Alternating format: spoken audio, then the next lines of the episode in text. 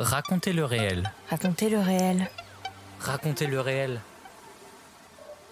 Le podcast qui le explore. podcast qui explore les dessous du documentaire.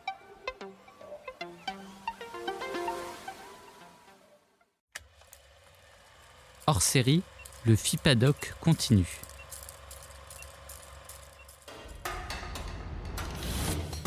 Tout au long de l'année, le FIPADOC 2023, Festival international du documentaire de Biarritz, qui a eu lieu en janvier, continue avec Raconter le réel. Nous sommes allés à la rencontre de 18 réalisateurs et réalisatrices qui ont été sélectionnés. Aujourd'hui, je reçois la réalisatrice Caroline Dussin qui vient nous présenter son dernier film, L'usine des animaux, visible gratuitement sur arte.tv jusqu'au 9 septembre 2023.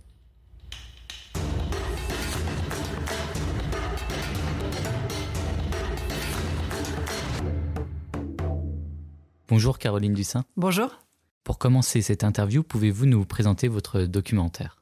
Alors l'usine des animaux, c'est un documentaire sur euh, la souffrance animale, mais euh, dont on a choisi de traiter un aspect qui est à la fois le plus gigantesque et le moins traité. On parle beaucoup de corrida, de chasse, de delphinarium, de zoo, et c'est important parce que c'est ça dit quelque chose sur notre relation aux vivants et aux animaux. Mais en réalité, on aborde très peu l'éléphant dans la pièce qu'on ne voit pas ou dont on ne parle pas, qui est celui de l'élevage industriel et qui est celui de quantité dantesque en fait d'animaux euh, tués et maltraités tous les jours, puisque on tue en France 3 millions d'animaux par jour et un milliard par an. Et donc l'usine des animaux, c'est la volonté de réfléchir à ça. Qu'est-ce qui s'est passé dans notre relation aux animaux? Qu'est-ce qui s'est passé dans, dans, la façon dont on les traite? Et, et, comment ça a finalement atterri dans notre assiette euh, trois fois par jour, en fait, sans qu'on y réfléchisse plus. quoi. Qu'est-ce qui vous a poussé à, à faire ce film? Je dirais que ce qui m'a poussé à faire ce film, c'est une réflexion globale en ce moment. Je pense qu'avec le réchauffement climatique, on est tous un peu amenés à s'interroger sur la façon dont on traite euh, nos forêts, les océans, le vivant, la nature autour de nous. Et au cœur de cette réflexion, euh, une fois, il y a eu un article du Monde, la page 1 du Monde, où il était titré euh, Un milliard d'animaux est tué chaque année en France. Et moi, je me suis dit, c'est dingue parce que c'est le monde et franchement, il pourrait faire gaffe parce que faire une coquille aussi énorme dans un titre, c'est quand même super abusé. Et donc, du coup, j'ai lu l'article pour me dire, mais comment ils ont pu se tromper à ce point-là? On peut pas tuer un milliard d'animaux par an en France. Et donc, j'ai lu l'article, là, je me suis dit, ah ouais, d'accord, en fait, on tue un milliard d'animaux par an en France, on en tue 3 millions par jour et c'est un impensé total. C'est quelque chose qui fait absolument pas partie du débat politique, du débat sociétal, etc. Et donc voilà. Et c'est à partir de là, je pense que l'idée, elle a fait son chemin. Et après, du coup, quand on a réfléchi pour Arte euh, avec Barbara Hurel, qui a coproduit le film, à la question de la souffrance animale, ben là, l'élevage industriel m'est venu immédiatement en tête. C'est-à-dire de dire, en réalité, plutôt que s'attaquer aux aux manières symboliques dont on fait du mal aux animaux, si on s'attaquait à la manière réelle dont on fait du mal aux animaux, c'est-à-dire ce qui est la norme, ce qui n'est pas quelque chose d'exceptionnel, ce qui n'est pas quelque chose pour un loisir, qui n'est pas quelque chose de euh, rare ou euh, scandaleux, comme on a l'impression parfois euh, que les vidéos de L214, les vidéos de militants écolos, donnent l'impression que c'est rare ou non, c'est la norme, c'est normal, c'est structurel, c'est la façon dont on mange tous les jours, c'est la façon dont on, notre agriculture a changé, et donc on a eu voilà c'était ça le point de départ c'était de se dire qu'est-ce qui s'est passé quoi? Quand est-ce qu'on a quand est-ce qu'on a merdé dans nos relations aux animaux? Et d'essayer du coup d'avoir une réflexion à la fois un peu enquête mais aussi un peu historique un peu philosophique pour essayer de comprendre quand est-ce qu'on a basculé dans, dans ce monde là quoi. Vous montrez bien dans le film euh, effectivement ce, les origines euh, sur la construction d'un travail à la chaîne qui fait que bah, on a comme vous l'avez dit des milliards d'animaux euh, et que l'animal est devenu un produit et a été complètement déshumanisé. Voilà c'est ça. Et on se rend compte qu'en réalité bah la réponse, elle arrive assez vite en fait dans l'histoire de l'humanité. Elle arrive à ce moment-là où on bascule dans euh, l'échelon industriel en fait. C'est-à-dire parce que avant, euh, et c'est ce qu'on montre dans le documentaire, euh, tout commence d'une certaine manière au 19e siècle aux États-Unis. Avant, un boucher il mettait 8 à 10 heures à tuer un bœuf. Il faut tuer le bœuf, il faut l'équarrir, il faut couper la viande et ça prend un temps fou et c'est douloureux et c'est compliqué. Arrive le travail à la chaîne, la mécanisation, c'est-à-dire on peut pendre un cochon ou un bœuf avec une chaîne sur une bah, sur un rail. On fait avancer le rail et chaque ouvrier peut couper un bout de bœuf et finalement on arrive à tuer un bœuf et à l'équarrir en même pas 35 minutes. Et du coup, ça ouvre des possibilités incroyables parce que du coup, on peut tuer 1000, 2000, 3000, 4000 animaux par jour. Bah donc du coup, on peut en faire euh, croître beaucoup plus. Donc du coup, on peut euh, les mettre dans des batteries ou dans des usines. Et il y a vraiment un truc qui se passe avec la société industrielle. C'est pas pour dire qu'avant les gens étaient gentils avec les animaux, c'est pas vrai. On a toujours fait euh, de la viande, on a toujours mangé le lait, on, a, on a une relation de toutes les manières à la nature qui est quand même particulière. Mais avant l'industrialisation, il n'y en avait pas autant. On n'était pas dans un truc aussi massif et complètement démesuré, en fait. On a vraiment changé de valeur complète à partir du moment où on a décidé que les animaux faisaient partie, comme le reste de nos ressources, ben voilà, d'une matière première, un matériau qui est à notre disposition et dont on peut user à loisir et dont on peut user eh bien, pour faire des produits. On parle de production animale aujourd'hui. Euh, les, étudiants, les jeunes agriculteurs, ils font des BTS de production animale. Un animal, il n'est pas produit, un animal, il naît, c'est un être vivant. Mais maintenant, on produit les animaux. Et c'est ça, en fait, la chose la plus dingue de l'élevage industriel, c'est de se dire, bon, bah, finalement, c'est comme le plastique, c'est comme l'acier, c'est comme le bois, c'est comme absolument 100% des ressources qu'on exploite sur Terre. Ça a des yeux, des nerfs, euh, de la peau, euh, des, relations sociales avec leurs congénères, mais on s'en fout, c'est des produits. Et à partir du moment où on décide d'en faire des produits, eh ben on ouvre euh, la voie à des souffrances spectaculaires. On écoute un extrait de votre film co-réalisé avec Damien Vercamer, L'usine des animaux, produit par Nova Productions et Wanted Story, et avec la participation d'Arte France. Une salle classique d'engraissement, donc c'est 6 cases de 26 cochons. Euh, qui sont dans le noir en permanence, sauf quand nous on allume la lumière pour voir si tout va bien. Euh, personne n'est mort, bon c'est bon, on éteint la lumière et à demain. On a des lots de, 300-400 cochons, donc euh, il faut faire les mêmes opérations sur chaque, chaque animal. Donc c'est du travail à la chaîne. On a des, des machines, des chariots, des clac, clac, clac. Ces opérations sont en fait des mutilations pratiquées dans 95% des élevages de porcs. Lorsqu'ils sont entassés, stressés, les cochons s'agressent et se mordent. Alors à la naissance, on leur meule les dents et on leur coupe la queue.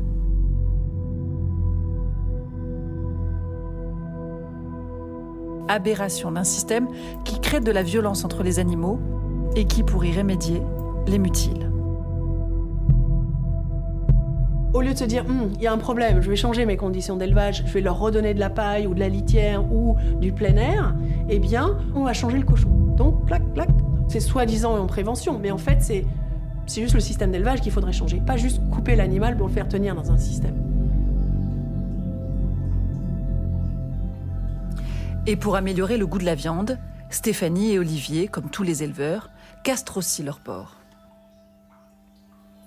Donc on castre, on castre, on castre, et puis euh, on est tellement dans notre truc machinal que pof, on castre à un moment, il y a, une hernie, donc euh, c'est les boyaux qui ressortent. Et là, bah, clairement, euh, bah, le porcelet est condamné. Donc là, tac, on assomme le porcelet, puis on continue, on repasse à la suite, on castre, on castre, on castre, et en fait, on n'en fait pas cas, quoi. C'est comme ça, bah oui, on s'est raté, bon bah voilà, merci, au revoir, et on continue. Bah, c'est un produit et quand on n'en a plus besoin, bah, on le jette. C'était carrément ça. Moi, j'ai mis des cochons à la poubelle, comme, euh, euh, du plastique. On, produit, on jette et, et, on recommence. On reproduit, on jette et c'est reparti. Ce que l'on voit aussi euh, dans le film, c'est la manière où nous, consommateurs, tous les jours de viande, on a complètement oublié, fermé les yeux sur cette industrie. Même, euh, vous le montrez aussi dans les pubs euh, diffusées à la télé, où il y a euh, le, ce que vous appelez le suicide food, où effectivement on ne se rend même pas compte que bah, l'animal qui danse dans la pub du poulet, sans citer la marque, bah, en fait va se faire tuer juste après pour notre bon plaisir. C'est ça, il y, a tout un, il y a tout un storytelling, il y a toute une histoire qui est celle du déni, en fait, de ce qu'on mange, qui s'est mise en place et qui a accompagné cette industrialisation de la mort des animaux. C'est-à-dire qu'à partir du moment où on s'est dit on va pouvoir en consommer beaucoup, on s'est bien rendu compte que si on montrait les industriels sont très conscients que si on montrait ce qui se passe à l'intérieur des fermes-usines, à l'intérieur des bâtiments où sont concentrés 100 000, 200 000, 50 000, 500 000 poulets, ça couperait l'appétit à quand même beaucoup de gens. Donc il a fallu créer un narratif qui accompagne euh, cette consommation massive de viande. Et ce narratif, c'est la publicité euh, qui s'en est chargée le mieux. Et quand vous regardez euh, les publicités sur la viande, elles sont... À la limite, à un moment, on pourrait montrer du jambon. Non, la plupart des publicités sur la viande sont complètement délirantes parce qu'elles montrent des animaux heureux.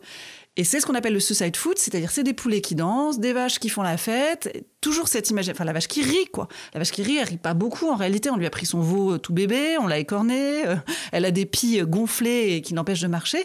Et tout ce narratif, en fait, il consiste à, à, nous éloigner le plus possible de la réalité, bâtir un mur en fait entre nous et la réalité, et aussi nous rassurer, nous dire que ce qu'on fait n'est pas mal quoi. Alors après, c'est pas pour euh, stigmatiser le consommateur, parce qu'en réalité, moi, je fais partie de cette génération qui a mangé énormément de viande sans jamais me poser la question d'où venait mon steak haché. Mais c'est pour dire que voilà, qu'il y a quand même un discours à déconstruire autour de la viande et euh, sans doute une prise de conscience à, à faire, quoi.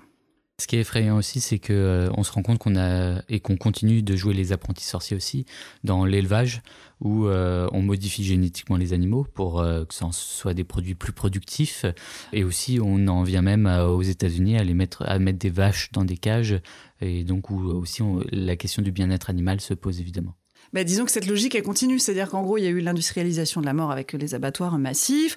Après, bon, pendant la Seconde Guerre mondiale, on s'est dit qu'on avait faim, donc on a commencé à, pour, lutter contre les pénuries euh, dont l'Europe avait souffert, on a accéléré cette industrialisation de la viande. Et puis, donc par du hors-sol, des bâtiments, des poulets qu'on mettait en, tous ensemble, etc. Et puis après, il y a eu une nouveauté qui fait qu'aujourd'hui les animaux souffrent du simple fait d'être nés, qui est la sélection génétique. C'est-à-dire qu'on a sélectionné génétiquement les poulets ou les vaches pour qu'ils aient le plus gros poitrail blanc parce que les gens veulent pas manger du poulet, ils veulent manger du blanc de poulet. Donc on se retrouve avec des poulets obèses qui ont des très gros poitrails qui peuvent à peine marcher. Des vaches qui normalement, une vache, elle fait 4 à 5 litres de lait par jour pour son veau. Un veau, on voit bien la taille que ça a, on imagine bien ce qu'il boit. Aujourd'hui, une vache laitière, une Holstein, 80% des vaches laitières en France sont des Holstein, elle fait 40-45 litres de lait par jour. Elle n'a pas un corps qui est dessiné pour ça. Les poulets aujourd'hui, euh, et, quand je parle de ça, en fait, voilà, ce qui est important aussi, c'est de se dire que on n'a pas pu tourner beaucoup en France dans les élevages industriels parce qu'en France, il y a une prise de conscience du fait que les gens n'aiment pas cette idée-là. Donc, on a pu tourner beaucoup aux États-Unis où ils sont très contents parce que c'est business as usual et il n'y a pas de problème. Mais en réalité, il ne faudrait pas qu'on ait une image faussée de l'élevage industriel en France. C'est-à-dire que l'élevage industriel en France, il est exactement identique à l'élevage industriel aux États-Unis. Les cagettes de veaux dont vous parlez au début, on a fait une image très saisissante et on l'a fait exprès pour montrer ce que c'était que l'élevage industriel. C'est-à-dire c'est des toutes petites cases à veaux qui sont réunies par milliers, et on a fait un drone avec vraiment les lignes verticales et horizontales pour montrer à quel point on est dans les codes de l'usine. Ben, les petites cagettes à, veaux euh, en plastoc, là où ils sont séparés de leurs euh, congénères et de leurs parents, enfin de leur mère surtout, et eh ben elles existent en France. Hein. C'est-à-dire moi-même, j'avais l'espèce de secret espoir que euh, oui, mais non, ah là là, les Américains, c'est jamais les derniers pour faire n'importe quoi. Non, non, non, l'élevage industriel, et c'est sa spécificité, il est absolument identique partout. L'élevage industriel est identique aux États-Unis, au Vietnam, au Brésil. Vous rentrez dans une usine de poulet, il n'y a rien qui ressemblera plus à une usine de poulet qu'une usine de poulet. C'est-à-dire que vraiment, ils sont... Euh, c'est les mêmes normes, en fait, parce que en réalité, c'est les multinationales occidentales qui ont créé cette euh, mode d'exploitation des animaux. Et, donc, euh, il y en a absolument partout. Et elles sont toutes identiques. On a fait un plan dans le documentaire où vous allez sur Google Earth, enfin, tout le monde peut le faire.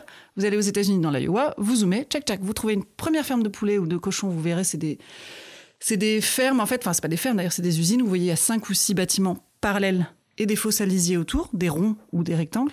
Après, vous allez chercher dans Google Earth un peu en haut, en dessous, à droite, à gauche, vous trouverez les mêmes fermes de porc. Vous faites la même chose en Pologne, vous faites la même chose en Angleterre, vous faites la même chose en Bretagne. Voilà, c'est toujours les mêmes, euh, les mêmes fermes-usines. Quel impact espérez-vous pour euh, un film comme celui-ci? Bah, ce qu'on espère euh, avec un film comme celui-ci, c'est vraiment juste de poser les questions en réalité. Parce que je pense qu'il n'y a pas de personne ne, mange la viande issue des élevages industriels pour, faire mal aux animaux, par plaisir ou pour emmerder le monde. Ou, euh, je pense que vraiment, euh, il manque des informations. C'est ce que je voulais dire par cette histoire d'éléphant dans la pièce, c'est-à-dire que euh, c'est à la fois quelque chose qui est très très massif et quelque chose qui est complètement ignoré. Et donc je trouve que à minimum, si ce film il permet juste un moment qu'on se pose la question, on se dise mais c'est vrai ça. Euh, je mange de la viande deux à trois fois par jour, parce qu'en fait, on s'en rend pas compte, mais en fait, euh, la, viande, c'est devenu quelque chose. On chipait un bout de jambon dans le frigo, un petit saucisson à l'apéro, une pizza, et à la fin de la journée, on a quand même mangé trois ou quatre animaux différents. Et, donc, si au moins on arrivait à reconnecter en fait cette viande à la réalité de ce qu'elle est, c'est-à-dire une viande fabriquée sur des êtres sensibles en usine, ça veut même pas dire qu'on a besoin d'être euh, antispéciste, etc., mais juste de se dire, voilà, c'est ça la réalité, et c'est à ce système que je participe en mangeant autant de produits animaux. Et déjà, si on arrivait à lancer cette réflexion-là, euh, je pense qu'on aurait, on aurait réussi euh, notre pari, ouais, je pense. Vous-même, euh, vous êtes végétarienne ou pas? Alors, c'est drôle parce qu'on ramène beaucoup à, cette question individuelle et je la comprends complètement parce que c'est ce qui m'aurait sans doute intéressé. Euh, donc je vais pas me défausser, oui. Euh, après, je, ne l'étais pas du tout. Je suis de ma génération. J'étais vraiment gavée de steak haché et de nuggets quand j'étais petite, euh, et j'adore ça. Euh, mais oui, après deux ans de travail sur ce doc, euh, je peux pas participer consciemment à ce que j'ai vu. je, je mange plus de viande. Enfin, j'essaye au maximum de diminuer ma consommation, parce que ce dont il s'agit, c'est pas une question de devenir végétarien par pureté ou si je dois manger un bout de viande à un moment ou à un autre, c'est pas grave en fait. Mais par contre, ce qui est vraiment important par rapport à l'élevage industriel, c'est de se dire euh, il faut baisser les quantités. En fait, c'est-à-dire qu'à un moment ou à un autre, On peut se poser la question de l'élevage éthique, on peut se poser la machin. Mais à un moment ou à un autre, si on veut du poulet tous les jours dans les, assiettes de nos enfants à l'école, eh ben, il faudra des usines pour mettre ces poulets. Si on veut faire de grosses quantités de viande, on va pas mettre 3 millions de poulets euh, en Ile-de-France, euh, en liberté. On n'aurait pas les territoires pour ça. Si on veut manger de la viande tous les jours, il faut que les poulets et les cochons soient élevés dans des usines. Donc à un moment, c'est d'être cohérent avec soi-même. Si je considère que ce système ne fonctionne pas et que c'est pas la place des animaux de vivre dans le béton et l'acier sans jamais voir la lumière du jour pour mourir beaucoup trop jeune d'une mort plutôt pas agréable, oui, on peut pas manger en tout cas ces quantités de viande euh, après avoir travaillé sur ce documentaire. Dernière question pour conclure, s'il fallait mettre en avant un élément, un passage, une citation, une phrase du film, quel serait-il pour donner envie aux auditeurs de le voir? Euh, moi, je crois que finalement, ce que je préfère dans ce film, c'est souvent ce qui donne un peu d'espoir. Et euh, c'est le couple, c'est le portrait d'un couple d'éleveurs incroyablement courageux et qui sont un couple de de- d'agriculteurs euh, depuis longtemps, qui sont pas des néo-ruraux, qui sont euh, qui s'appellent Olivier et Stéphanie et qu'on suit en fait, qui est notre fil rouge en fait pendant tout le film. Et là où ils sont incroyables, c'est pas juste parce qu'aujourd'hui c'est un couple de fermiers qui travaillent dans des conditions vraiment décentes avec un tout petit cheptel, une quinzaine de porcs, euh, des vaches maraîchines superbes et qui vivent dans, dans des conditions normales en fait de- d'extérieur, etc. Mais c'est surtout la démarche incroyable et complètement inédite et qui est très très difficile à trouver en France de d'anciens éleveurs industriels qui se sont rendus compte de ce qu'ils faisaient. Olivier et Stéphanie, les fermiers très courageux qu'on suit dans le doc et dont on fait vraiment tout le portrait, ont fait de l'élevage industriel, acceptent d'en parler, racontent ce que c'est que le quotidien de l'élevage industriel et ont trouvé la force et les ressources, et c'est vraiment pas facile, de sortir euh, de, euh, de cet élevage industriel. Et c'est compliqué, parce qu'en réalité, c'est ce qu'on a essayé de montrer aussi beaucoup dans le film, c'est devenu un système économique qui fait que les éleveurs sont pris à la gorge, en fait, parce qu'en fait, on leur donne des conditions d'élevage qui sont hyper chères, parce qu'en fait, il faut construire des bâtiments, mettre des antibiotiques, acheter des semences, les nourrir au soja et au maïs. Les éleveurs se retrouvent dans des situations d'endettement folles et ne peuvent pas sortir de ce système, sauf s'ils agrandissent et agrandissent et agrandissent l'exploitation. Donc on a des éleveurs qui sont très malheureux, qui ont perdu l'essence de leur métier et la dignité de leur métier. Et Olivier et Stéphanie, eux, ils ont eu le courage de réaliser ce qu'ils faisaient, de réaliser que c'est pas ce qu'ils avaient envie de faire et que c'était pas la relation qu'ils voulaient avoir avec les animaux, et qui ont le courage de sortir de cette situation. Et du coup, euh, bah, ça montre que c'est possible. Et du coup, c'est sans doute ce que je préfère euh, dans ce film. Merci Caroline Dussin. Merci beaucoup. On rappelle que votre film L'usine des animaux est visible gratuitement sur arte.tv jusqu'au 9 septembre 2023.